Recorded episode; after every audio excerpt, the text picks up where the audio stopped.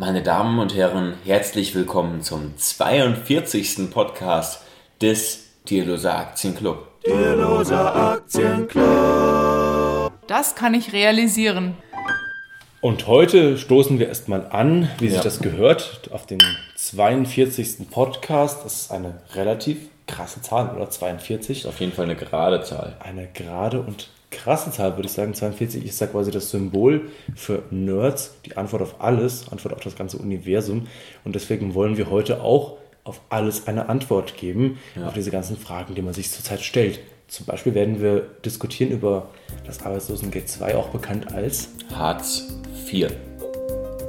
Warum Arbeitslosengeld 2 und Hartz IV? Hä? Ja, weil du hast irgendwas dazu gelesen. Und darüber wollten wir reden. Ja, ich habe nicht direkt darüber gelesen, aber ich habe tatsächlich über die Reformen gelesen, beziehungsweise ich habe was gelesen, was die Reformen noch nicht vorhersagen konnte. Und zwar war ich ähm, in Kassel diese Woche, wollte ein Buch in der Bibliothek, in der Bibliothek zurückgeben. Und die hatte noch nicht offen, weil es noch vor 8 Uhr morgens war. Ähm, Also, also, so früh bist du unterwegs als Student. ja, ich hatte um 8 Uhr Vorlesung. Verrückt, oder? Ähm, und dann bin ich zum Bücherschrank und dann habe ich da ein Buch gefunden von Gabor Steingart. Der war damals noch beim Spiegel beschäftigt und ist danach ja, glaube ich, Herausgeber des Handelsblatts geworden. Und was er jetzt macht, weiß ich gar nicht so genau. Aber jedenfalls ist das Buch von 2004 und hat einen Titel, ähm, der ja so ein bisschen so ähnlich ist wie das Buch von Thilo Sarrazin, Deutschland schafft sich ab. Mir fällt der Titel gerade nicht genau ein. Ähm, aber jedenfalls, das Tolle an dem Buch ist, es gibt einmal die unbelastete Perspektive vor den Schröder-Reformen. Und ähm, er bemängelt darin eben so ein, ähm, zum Beispiel, dass äh, Deutschland nach der ähm, schlechten Erfahrung mit der Diktatur eben einen krass antidiktatorischen Staat aufgebaut hat, der eben dadurch, dass er so viel ähm, sich se- gegenseitig äh, kontrolliert, dass er dadurch eben total langsam ist. Okay. Und er bemängelt aber auch die Überreizung des ähm, Sozialsystems. Wir sind immer noch in der Themenvorstellung, Raimund, ja? Ach so, wir sind noch in der Themenvorstellung. Außerdem werden wir sprechen. Ah. Ich weiß nicht, ob das Lied noch so lange dauert. Moment, wir werden es nachher sehen im Schnitt. Ich dachte, wir machen heute keine Themenvorstellung. Ich dachte, wir. Ich wollte noch kurz über meine Bachelorarbeit reden und da habe ich dann noch ein Buch gefunden, eine- eine Dissertation. Da geht es um äh, Anlage- und Handelsverhalten deutscher Privatanleger. Und ich wollte noch mal den Move, des, den Move der Woche besprechen und einfach dazu was noch mal ein bisschen, was so in meinem oder in, unseren Depots vorgekommen ist diese Woche. Das passiert. Ich habe dich unterbrochen, tut mir leid. Ähm, ja, genau. Das Tolle ist, dass man eben so ein Weg, also das ist praktisch, dieses Buch ist praktisch ein historisches Dokument, obwohl es gerade mal äh, 14 Jahre alt ist. Und zeigt eben, wie Deutschland ähm, praktisch vor den Reformen wahrgenommen wurde, die durch Schröder passiert sind. Ähm, ja, und ich habe äh, heute bisher nur grob ins Inhaltsverzeichnis reingeguckt, habe mal das ähm, äh, Vorwort gelesen und äh, mal so überflogen.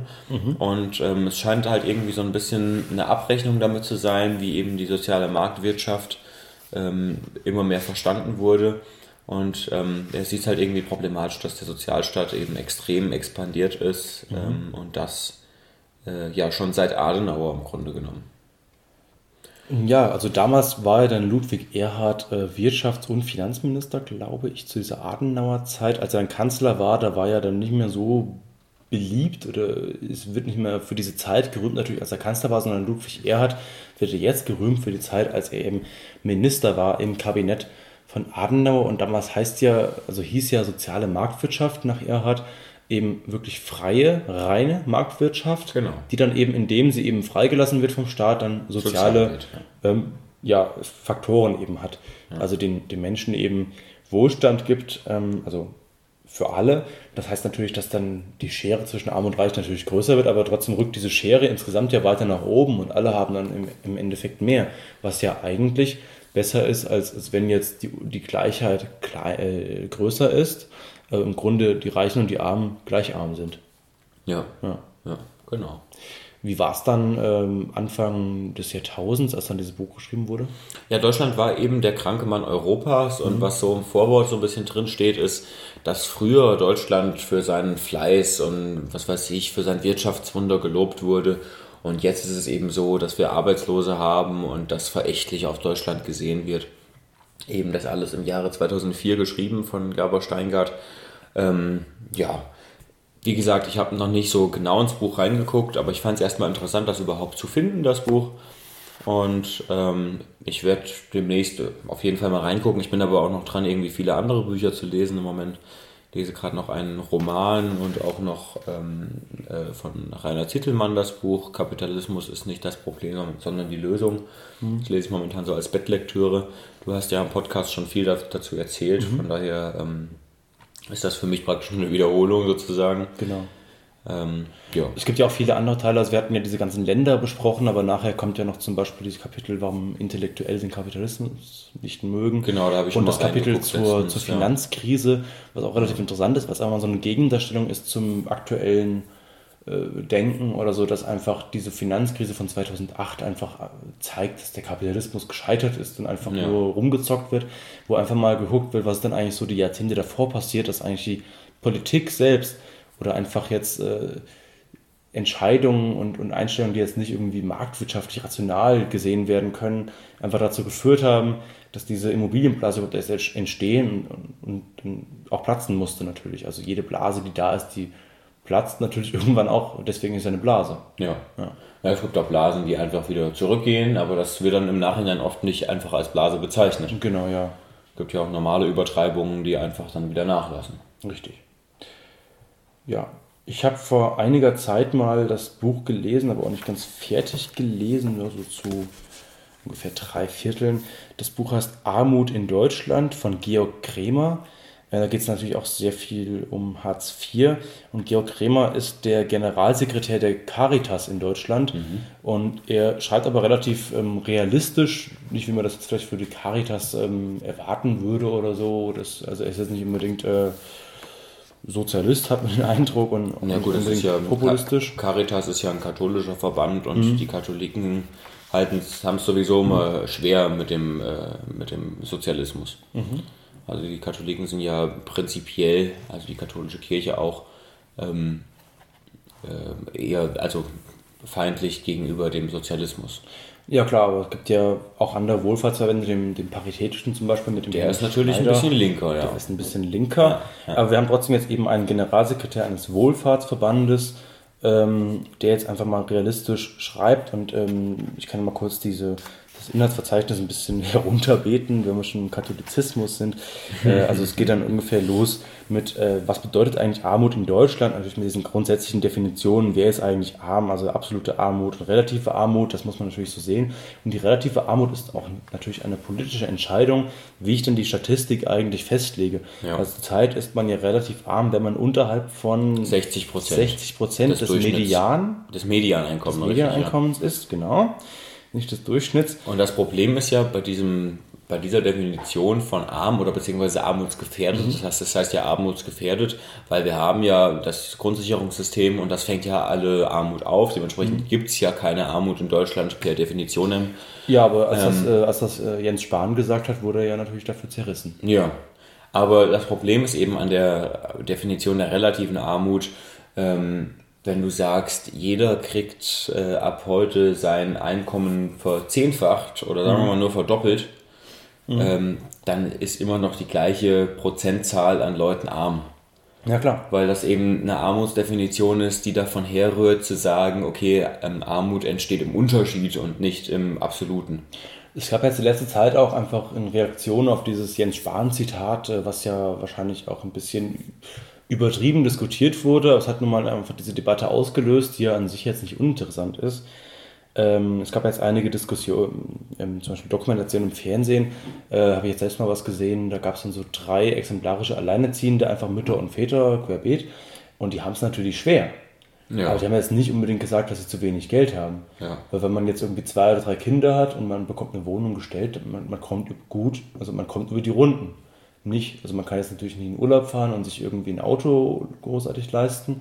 Aber es sind einfach diese Tücken des Alltags, die äh, dann einfach einem das Leben schwer machen. Also die sind alle auf der Suche nach einem Job, aber die kriegt man einfach, den kriegt man einfach nicht, weil man irgendwie drei Kinder hat und ähm, unflexibel ist, ja. Der, deswegen, ist unflexibel. Das ist das Problem, ja. Das sind einfach viele Faktoren, die alle aufeinandertreffen.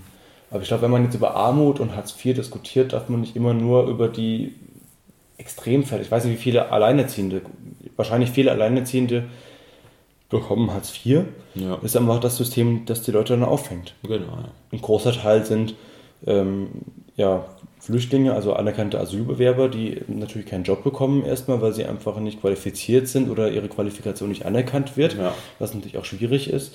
Äh, die landen auch erstmal in Hartz IV und das macht eben, macht eben große Prozentanteile äh, der Arbeitslosen aus. Das muss man nicht skandalisieren, aber es ist nun mal so. Ähm, aber diese Langzeitarbeitslosen, die einfach nirgendwo gesucht werden, die gibt es, glaube ich, eher nicht. Also gibt es schon, aber das Aber macht einen kaum, eher re ja. relativ geringen Teil Ja. aus. Ab einem gewissen Alter natürlich. Ich glaube, acht- ab 58 wird man gar nicht mehr in die Statistik reingezählt. Das kann sein, ja. Und dann ist es natürlich ähm, aktuell so, dass wir natürlich eine, eine echt gut laufende Konjunktur haben und es sehr viele freie Stellen gibt und die Leute eben händeringend nach, nach ähm, qualifizierten Arbeitern eben suchen. Das heißt, diejenigen, die auf der Strecke bleiben, aktuell sind wirklich die, die nichts können. Genau. Ich gehe mal weiter hier in diesem äh, Buch ähm, von Georg Kremer. Ähm, das nächste Kapitel ist dann halt so der, der eindeutige Trend. Die Einkommensungleichheit hat zugenommen. Das ist wohl wirklich ähm, statistisch so messbar. Und ich glaube, wenn man es international betrachtet, dann rückt das alles näher aneinander. Also die, die Länder, die jetzt Schwellenländer, Entwicklungsländer Ja. sind, die rücken eher nach oben. Aber innerhalb der Länder nimmt eben die Ungleichheit zu. Das ist einfach ein, Zeichen, dass einfach überall dann äh, der Kapitalismus mittlerweile so ein bisschen ausbricht. Äh, Vor Genau. 20, 30 Jahren gab es eben noch einige sozialistische Staaten. Ja, ich habe dazu mal eine ähm, Vorlesung besucht von Heinz Bude, das ist ein Soziologe in Kassel. Ähm, und die hieß äh, Paradoxien der Ungleichheit. Und da ging es eben genau darum. So, ähm, vieles wird eben so wahrgenommen, als würde es immer, immer schlechter werden, dabei wird es immer besser. Und dann aber eben auch solche Sachen wie, dass die Ungleichheit innerhalb der Staaten ähm, eher größer wird und die, ähm, und die Ungleichheit zwischen den Staaten wird aber immer kleiner. Aber zum Beispiel ähm, Letztens gab es auch wieder eine Talkshow mit Hans-Werner Sinn. Ja. Ähm, ich glaube, es war hart, aber fair. Ähm, da ging es auch um das Thema Armut in Deutschland. Das war genau jetzt nach, diesem, nach, diesem, nach dieser Aussage von Jens Spahn. Und da hat Hans-Werner Sinn eben wieder gesagt, ja, dass Deutschland doch eigentlich ein System hat, was so viel umverteilt wie kaum ein anderes System in der Welt. Also es gibt noch ein paar Staaten, die noch mehr umverteilen, aber das sind wirklich ganz wenige und Deutschland verteilt wirklich sehr, sehr viel um.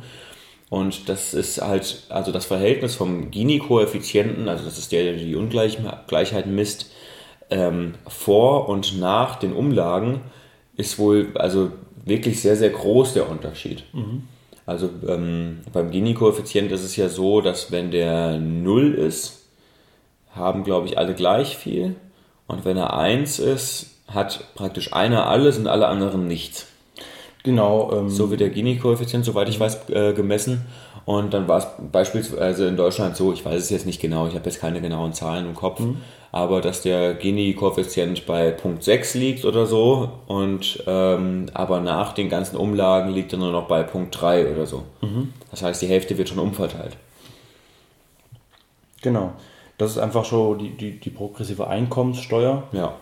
Wo man auch diskutieren kann, weil, weil eben viele, die jetzt arbeiten, aber jetzt eher auch zu einem Hungerlohn irgendwie arbeiten und ähm, die dann eher noch aufstocken müssen, die zahlen ja teilweise auch schon relativ viele Steuern, äh, die dann natürlich davon abgehen. Also ist halt die Frage, muss ich jetzt erstmal viele Steuern an den Staat zahlen, damit er das dann wieder mit der anderen Hand wieder zurückgibt? Oder wäre es nicht sinnvoller, wenn man mal diese kalte Progression wieder ein bisschen weiter nach rechts verschiebt oder so Ja. äh, in der Einkommensskala, dass eben die, die wirklich viel verdienen und davon sehr gut leben können, einfach mal mehr zahlen und die, die jetzt irgendwie einen ganz normalen ähm, Handwerkerlohn oder, oder Handwerkermeisterlohn bekommen, dass die jetzt nicht irgendwie zur Oberschicht gezählt werden. Die, die zahlen ja dann da teilweise schon äh, den Spitzensteuersatz.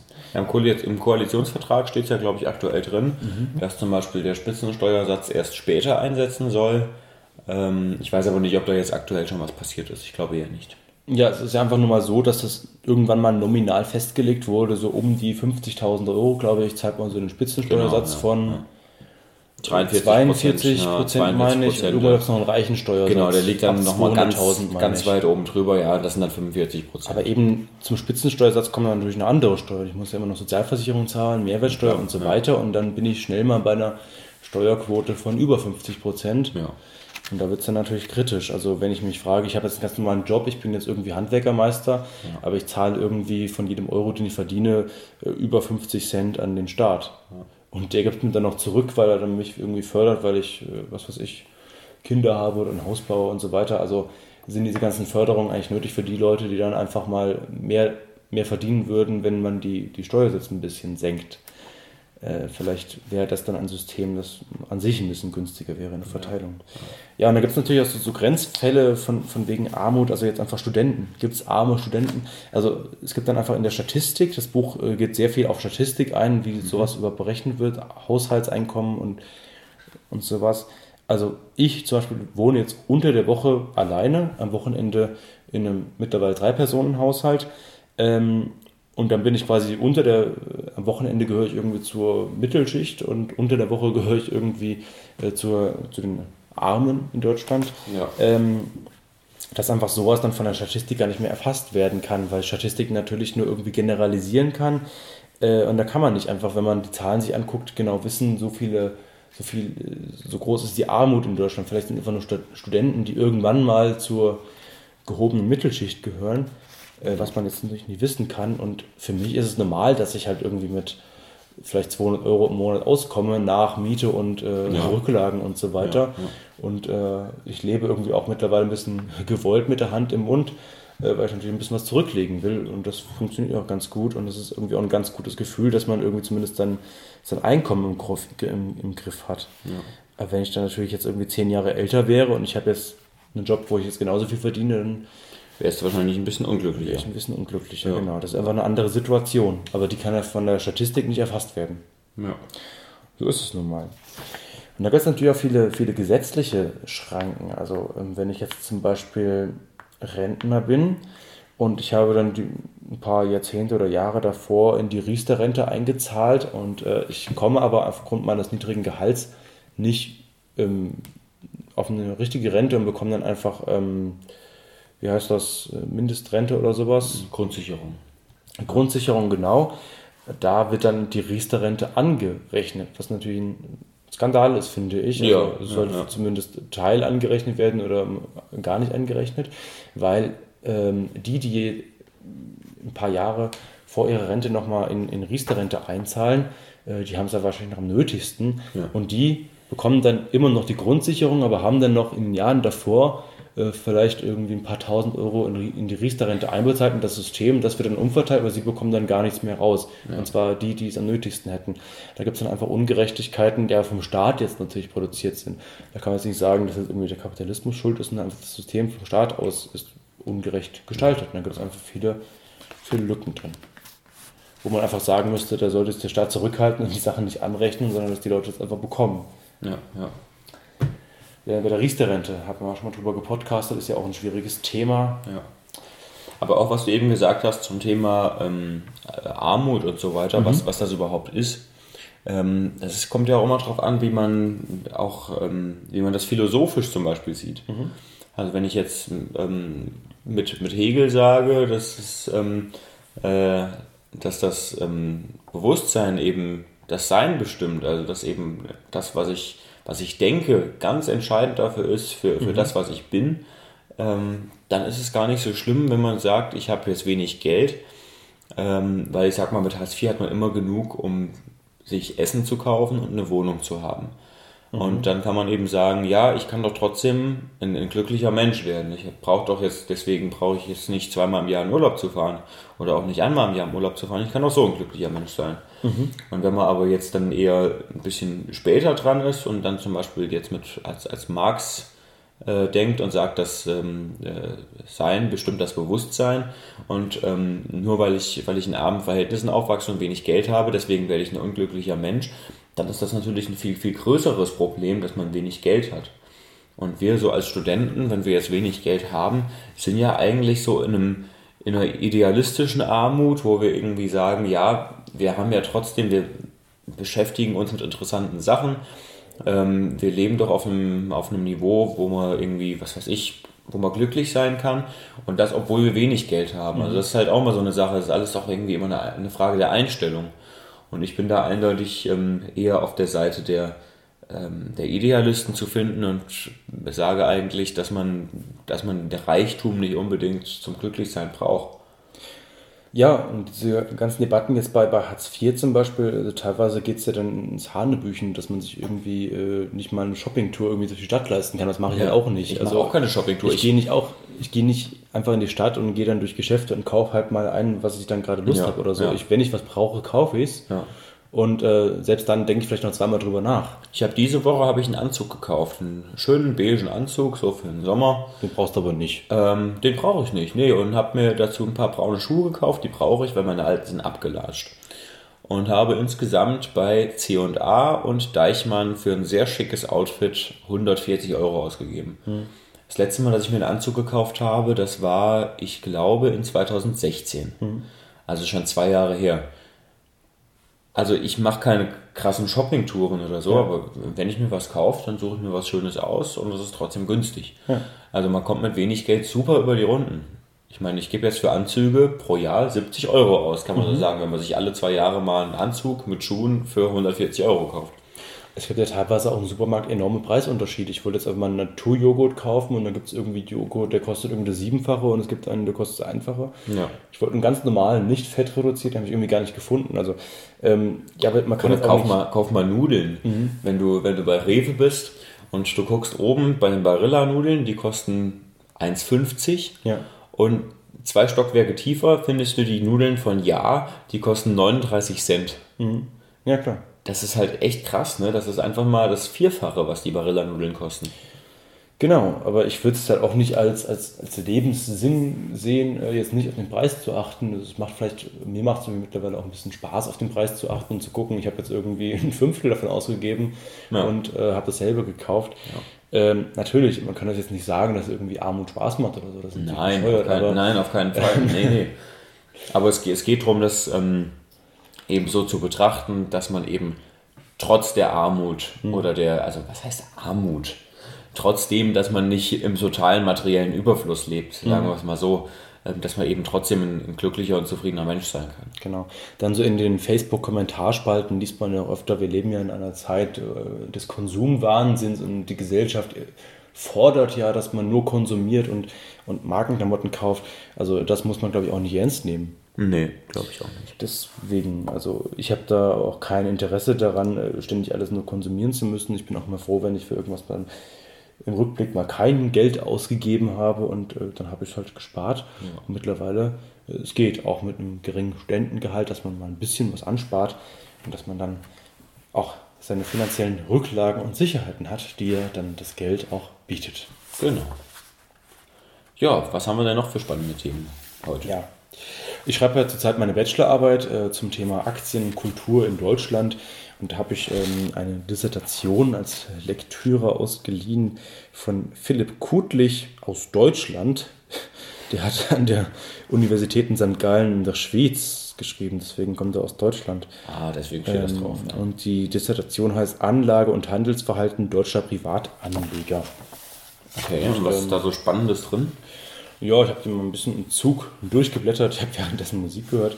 Aber ich habe mir zumindest mal, ähm, also er hat eben, wie gesagt, das Anlage- und Handelsverhalten deutscher Privatanleger analysiert und hat dazu eben Daten von zwei Direktbanken bekommen. Die Arbeit selbst ist aus dem Jahr 2002, also unterschrieben hier ähm, 17. Juni 2002. Ähm, und das war natürlich so ein bisschen Zeit neuer Markt, T-Aktie, Boom und so weiter, kann man dran denken. Also es war natürlich eine relativ besondere Zeit, wo dann viele in Deutschland an die Börse kamen und dann selbst Einzelaktien gekauft haben Ja. und dann irgendwann wieder entnervt aufgegeben haben, weil sie Verluste eingefahren haben.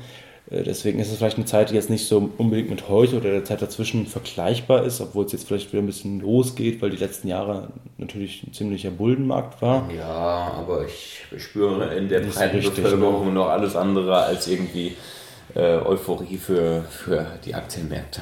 Das stimmt. Wir hatten das jetzt so ein bisschen beim Bitcoin, aber das ist auch wieder abgeflacht. Ja. Naja.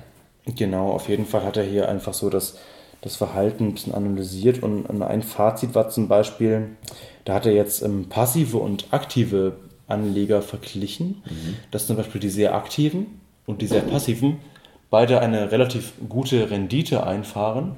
Also jedenfalls ähm, sieht man dann, dass halt die, die ganz aktiven und die ganz passiven halt relativ erfolgreich sind und alle dazwischen halt nicht so richtig. Und was halt auch gesagt wird, ist halt, dass halt viele aktive Privatanleger, die sich so nach Marktinformationen richten, also wenn jetzt irgendwie der Niklas zum Beispiel, ist ja jetzt quasi Reichwerden für Anfänger, unser Experte, der wollte Airbus kaufen wegen irgendeinem neuen äh, Projekt oder so, wo ja. jetzt ein Kunde gewonnen wurde. Wenn ich jetzt einfach eine Nachricht lese, da wurde jetzt für, für ein Unternehmen ein Kunde geworden, gut, ist ein großer Kunde. Wenn ich das jetzt überschätze, ja. dann riskiere ich eben, dass dann die Aktie natürlich in, in den Tagen danach ganz gut steigt. Aber im Durchschnitt wird das hier auch nachgewiesen, dann bei beiden Banken so, dann sieht man hier auch so den, den durchschnittlichen Chartverlauf.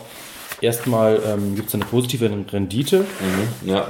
Und ähm, in den, so in ungefähr in den ersten 20 Handelstagen, wo sich dann quasi die Erwartung bestätigt, aber dann geht es eigentlich stetig pick up. Oh, ja. Äh, und das ist halt irgendwie bei allen im Durchschnitt so. Das sieht ein bisschen krass aus und spricht irgendwie so ein bisschen gegen das aktive Anlegen von Privatanlegern. Oder zumindest gegen das so halbaktive Anlegen. Also ja, genau. Wie gesagt hast, es gibt ja so sehr aktive, die sich mhm. so richtig halt ordentlich damit beschäftigen. Also ich sag mal, wenn so die Aktienanlage zu einem, zu einem sehr ausgereiften Hobby wird, mhm. ähm, dann und, und man sich da richtig mit beschäftigt, die, äh, Unternehmen analysiert und so weiter, dann kann man vielleicht die bessere ähm, Performance erzielen oder eben auch sich mit Charttechnik auseinandersetzen, da richtig, richtig tradet. Aber ähm, wenn man sich eben so, so halbgare Informationen nimmt und deswegen so ähm, ja, gefühlsmäßig halt mal Aktien kauft und verkauft, ähm, dann macht man halt eher die schlechtere Performance. Und was du gerade gesagt hast mit dem ähm, Kaufen bei Nachrichten, es gibt ja diesen, ähm, ja, so eine, so eine Börsenweisheit, die heißt ähm, Buy on äh, Bad News and Sell on Good News. Mhm. Ähm, und das ist eben genau das Gegenteil von dem, was du gerade gesagt hast. Also im Grunde genommen, man soll sich eben einen Konzern suchen, den man interessant findet und wenn, und, und, wenn man eben sagt, das ist eine Investition wert, dann vielleicht eher mal darauf warten, dass der mal eine schlechte Neuigkeit rausbringt. Und wenn dann der Kurs um 3, 4, 5 Prozent fällt, dann kann man mal richtig schön einkaufen. Und genau im Gegenteil ist es eben, äh, ja, Sell on Good News eben, wenn man sagt, ja, ich muss Aktien verkaufen, dann sucht man sich eben welche raus, die jetzt gerade wegen irgendwelcher tagsaktuellen Sachen besonders gut gelaufen sind und verkauft eben die.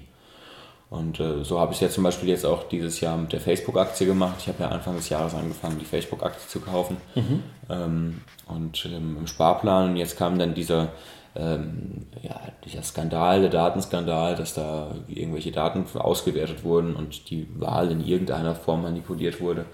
Ähm, und äh, dann habe ich gesagt, gut, jetzt ich habe zwar gerade nicht so besonders viel Geld, aber daher erhöhe ich erstmal die Sparplanrate, mhm. weil wenn jetzt die Aktie fällt, dann kann man ordentlich nachkaufen.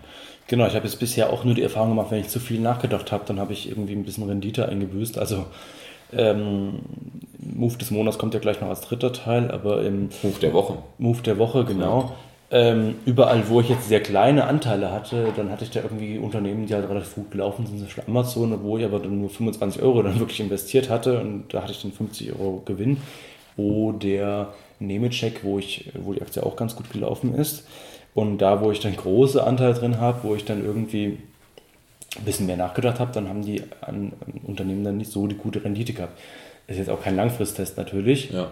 Das ist jetzt so ein bisschen äh, natürlich auf, auf, kurze Sicht gedacht. Ähm, aber zum Beispiel auch bei Daimler habe ich ein bisschen gezittert, als dann dieser Dieselskandal losging, habe ich das halbiert und habe dann den Rest in Pro7 gesteckt und mittlerweile steht Daimler wieder bei plus 10% oder so. Ja, ja. Und Pro7 ist immer noch im Minus oder ist dann erst recht ins Minus gefallen. Also zu viel Nachdenken kann manchmal ein bisschen schaden. Also wenn man die News oder seine, seine eigene Fähigkeit, News einzuschätzen, überschätzt. Ja, man muss eben eher auf die langfristigen Zahlen des Unternehmens gucken. Und ähm, ja, man muss sich halt auch ein bisschen Zeit lassen bei der, bei der Aktienanalyse. Das heißt, wenn man jetzt irgendwie ein neues Unternehmen findet, das ist ja so die Schwierigkeit, die man so als Privatanleger hat. Mhm. Man kriegt irgendwie von, was weiß ich, man liest eine Zeitschrift oder man sieht ein YouTube-Video oder sonst irgendwas. Ein Beitrag in irgendeiner Community, wo irgendeine Aktie vorgestellt wird, wo gesagt wird, oh, das ist eine richtig tolle Aktie. Und dann hat man so dieses Kribbeln in den Fingern und will so sagen, ja, jetzt will ich diese Aktie kaufen, weil mhm. damit mache ich jetzt den Supergewinn. Aber stattdessen mal zu sagen, okay, die finde ich interessant. Ich äh, gucke mir die für die nächsten zwei Monate an. Ich analysiere die richtig gut und wenn ich sie in zwei Monaten immer noch kaufenswert finde, dann kaufe ich sie auch. Genau. Das, was ja im Grunde die viel vernünftigere äh, Version wäre, ähm, weil man vielleicht in den zwei Monaten etwas Rendite verpasst. Aber was sind zwei Monate Rendite, wenn man eben sagt, ich will diese Aktie für 20 Jahre halten? Ja, wenn ich jetzt ein stabiles Unternehmen kaufe, das ist irgendwie um 10% gefallen oder 20%. Und ich weiß jetzt, ich kann mir jetzt wirklich nicht ausdenken, warum es gefallen ist. Und ähm, Insiderhandel ist ja verboten. Und wenn das rauskommen würde, dass irgendwas wäre, wovon jetzt der Markt nichts wusste, dann wird wahrscheinlich nochmal der Gesetzgeber einschreiten. Und wenn man jetzt irgendwelche wirklich solventen, guten Unternehmen kauft, die halt einfach im Minus sind, seit ein paar Wochen, da kann, glaube ich, jetzt nicht wirklich viel passieren. Außer ich kaufe jetzt irgendwie, viele machen ja jetzt irgendwie, liest man oft irgendwie so eine Turnaround-Spekulation bei General Electric oder sowas, einfach so ein mhm. uralter Industrieriese in den USA, ja. wo man jetzt überhaupt nicht mehr weiß, was der jetzt eigentlich machen will. Und ich schätze einfach mal, dass so ein Riesenkonzern, der irgendwie völlig verzweigt ist und man blickt gar nicht mehr durch, was da eigentlich genau alles macht. Man macht jetzt mal eine Spekulation, dass der jetzt wieder durchstartet und mit neuen Newcomern irgendwie ja. äh, mitstreitet und so weiter. Das ist vielleicht auch ein bisschen sehr spekulativ. Ja, ja. Wenn ich jetzt halt wirklich nicht weiß, das ist ein gutes Unternehmen, aber das halt gerade noch ein bisschen, hängt ein bisschen zurück, dann ist es halt immer so. Das ist einfach der Markt. Ne? Wie bei Costolani mit dem Hund an der Leine, der halt mal vorläuft und mal zurück genau. und äh, dann holt er wieder auf. Und dann einfach mal Schlaftabletten nehmen und durchhalten. Und jetzt hier in dieser ähm, Dissertation, da gibt es ja relativ interessante Tabellen. Also immer mit Bank A und Bank B. Das sind beides Direktbanken. Hier gibt es zum Beispiel eine relativ. Steht da auch drin, welche das konkret sind? Nein, deswegen sind hier Bank A und Bank B. Also ah, das ja, okay. ist irgendwie anonym. Äh, das sind einfach Direktbanken um das Jahr 2002 rum. Keine Ahnung, wie verbreitet da Direktbanken waren. Aber die unterscheiden sich ein bisschen so in, auch in den Zahlen. Also gibt es zum Beispiel eine Tabelle ähm, zum Thema ähm, Portfoliowert. Ähm, geht immer von 1 bis 5. 1 ist klein, 5 ist groß. Und äh, da gibt es zum Beispiel ein kleiner Portfoliowert ist ungefähr 1,6.000, großer Portfoliowert ist 115.000. Mhm. Und da gibt es dann sowas wie Transaktionen pro Monat. Ich sage immer nur 1 und 5, also wo so der, der krasseste Gegensatz ist. Also die, die einen kleinen Portfoliowert haben, die haben dann so ungefähr eine Transaktion in zwei Monaten und bei einem großen Portfoliowert haben sie jeden Monat ungefähr eine, also 1,16 pro Monat. Ja. Also die haben alle relativ wenige Transaktionen. Ja, ja. Ähm, Umsatz in Prozent haben dann immer ähm, 10 Prozent im Jahr oder wie, keine Ahnung. Aber guck, kann man sich immer so angucken, so ein paar Größen, wie halt verschiedene Leute, die halt ähm, verschieden großes Portfolio haben, dann ihre ihr Portfolio auch managen. Bei der anderen Bank ist es irgendwie krasser. Da ist dann das kleine Portfolio bei 2000, also schon mal doppelt so groß. Oder, ja, nee. Aber etwas also 1,6 ja. was bei der, bei der einen, hier sind es zwei. Und ähm, das große Portfolio ist aber nur halb so groß, bei 58.000 statt 115.000. Mhm. Die haben auch irgendwie kleinere Umsätze. Also ich habe keine Ahnung, also scheinbar, je nachdem, bei welcher Bank man ist, unterscheiden sich dann die Zahlen dann doch relativ signifikant. Ja gut, also, also, das ist ja schon so, also wenn wir jetzt irgendwie so in unserem mhm. Äh, Freundes- und Bekanntenkreis gucken oder auch beim Deloser Aktienclub, die meisten haben irgendwie aus irgendwelchen Gründen ihr äh, Depot bei der Comdirect Bank. Ja. Und ähm, ja klar, wir zwei haben jetzt beide noch ein neuerdings ein Depot bei der, bei der DIBA. Mhm. Aber das ist wahrscheinlich schon so, dass sich das irgendwie so in, in Peer Groups eben aufteilt und dass bestimmte Leute eben bei bestimmten Banken einfach Depots haben. Genau. Es gibt ja noch andere Tabellen mit, mit Jung und Alt, also nach, nach Altersklassen auch wieder von 1 bis 5. 1 ist jung, 5 ist alt, aber ich weiß gerade nicht, wie alt das dann ist. Aber junge Leute haben dann eben zum Beispiel einen durchschnittlichen Portfoliowert von 24,5.000 mhm. und Alter von 194.000. Und dann kann man sich auch wieder den Umsatz angucken. Da haben die Jungen dann noch einen höheren Umsatz als die Alten, aber jetzt auch nicht wirklich unterschiedlich. Also bei Jungen geht es los mit 8,85 Prozent und die Alten haben 6,61. Aber die, die fast ganz alten Nummer 4 haben 9, also die haben den größten Umsatz. Da ist dann der Unterschied auch nicht so riesig im Grunde. Ja. Dann gibt es hier noch Koeffizientenschätzung. Unbereinigte Rendite. Welche, welche Rendite wird da eigentlich eingefahren? Die haben alle 2, ist irgendwie auch nicht so richtig viel. 2 also in Prozent? Mhm. Ja, das ist wirklich nicht so richtig viel. Buy and Hold Überrendite 0, minus 0,3. Ist das eine Überrendite? Keine Ahnung. Vielleicht könnten wir da nochmal ein anderes Mal reingucken und sich Wenn du ein bisschen mehr damit, dann, dann doch beschäftigen. richtig durchgelesen hast. Ja. Genau, aber es ist auf jeden Fall mal interessant, da mal durchzublättern. Ja. Mehr wollten wir nicht sagen. So, Move der Woche. Unser drittes Thema. Hast du denn irgendwas diese Woche gemacht? Ähm, anlagetechnisch. Ja. Wie läuft es mit deinem, deinem Optionsschein? Der Optionsschein ist im Plus 20% oder so. Mhm. Ähm, ja, lohnt sich trotzdem nicht zu verkaufen, weil 20% von 35 Euro sind halt irgendwie dann doch nur 7 Euro. Ja. Und ähm, ja, dementsprechend wird er einfach mal gehalten. Ja, ich habe jetzt endlich, endgültig meine Aktien zu ING DIBA umgezogen. Das hat geklappt. Ähm, bei der Comdirect hatte ich dann auch so 0, bla bla bla Anteile gehabt, einfach Aktien, die ich mal im Sparplan gekauft habe. Die habe ich nicht mit umgezogen. Ich wüsste jetzt auch gar nicht, ob das überhaupt funktioniert hätte. Ja. Ähm, was da auch halt natürlich erstmal passiert, äh, wenn du diesen Umzug beantragst, die werden erstmal vom Handel gesperrt, die Aktien, du kannst sie dann nicht mehr handeln, also nicht verkaufen. Weil ich wollte meine 0, Anteile dann direkt verkaufen, das hat erstmal nicht geklappt.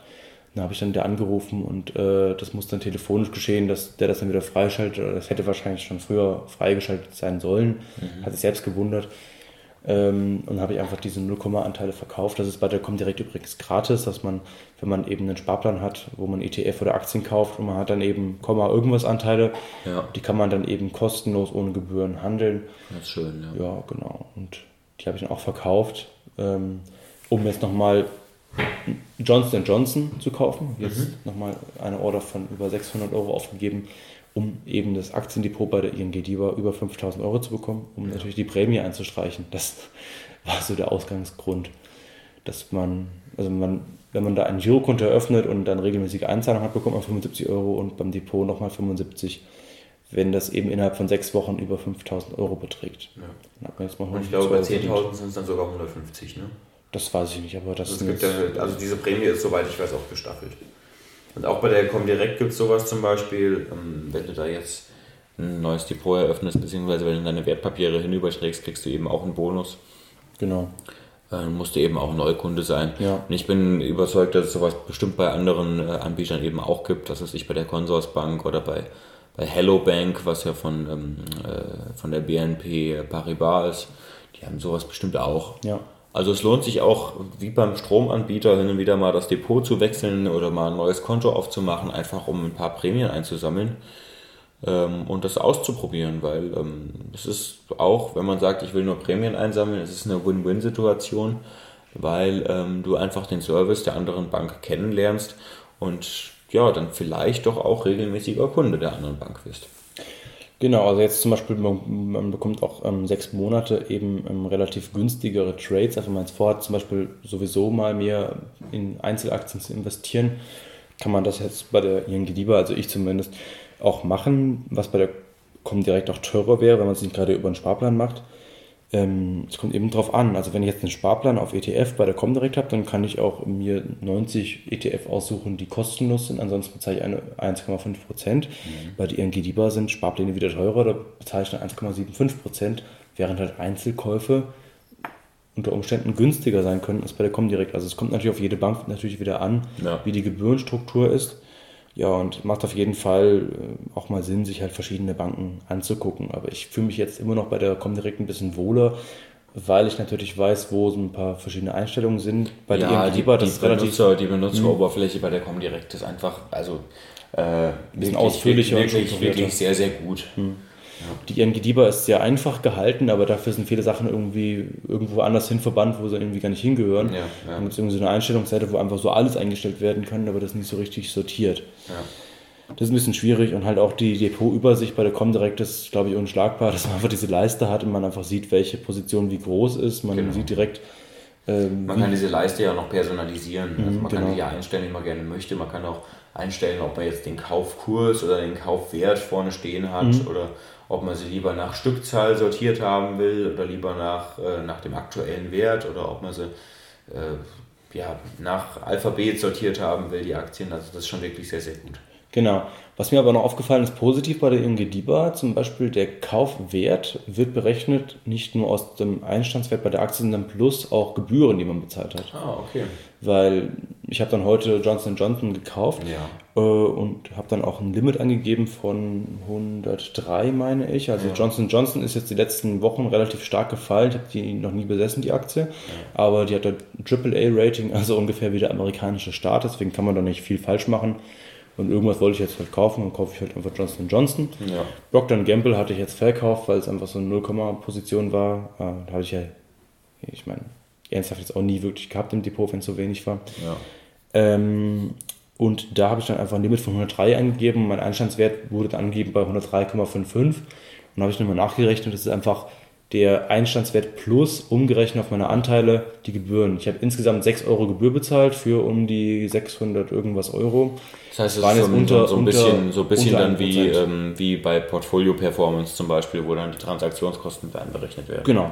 Es macht jetzt nicht viel Unterschied, aber es ist zumindest da und das kann man schon mal Ja. irgendwie den positiv anrechnen, dass die Bank dann ihre Gebühren nicht verschweigt, sondern eben noch mit anrechnet und dass man dann eben nochmal krasser erstmal im Minus ist oder erstmal, sobald man die Aktie hat, ist man erstmal Minus. Und die Aktie war auch sofort im Depot.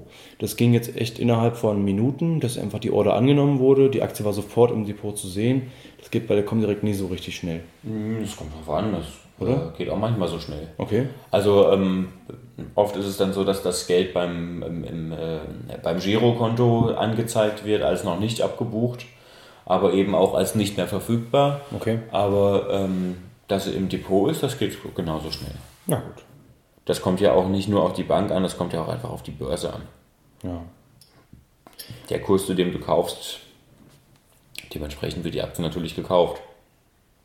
Und ob dir das jetzt angezeigt wird, dass die äh, jetzt im Depot ist oder erst in 20 Minuten, das ist dann ähm, ja relativ egal. Das stimmt. Außer du willst natürlich irgendwie sekündlich traden, aber ich glaube, dann sind diese Broker sowieso die falschen. Dann musst du sowieso in irgendwelche ja, spekulativeren Sachen gehen. Genau. Schönes Schlusswort, würde ich sagen. Ja, würde ich auch sagen. In Sind Sie Sinne- denn ein bisschen spekulativ veranlagt? Schreiben Sie uns auch durch eine spekulative E-Mail an vorstand.aktien.net mit C oder rufen Sie uns an unter der Nummer 0911 30844 41 3. 11. Ja, das war's für heute. Vielen Dank, dass Sie eingeschaltet haben Ja. beim 42. Podcast des Tierlose Aktienclub. Schalten Sie auch nächste Woche wieder ein, wenn es heißt, herzlich willkommen beim DAC, dem Tierloser Aktienclub. In diesem Sinne, schöne Grüße. Der DAC. Over And out.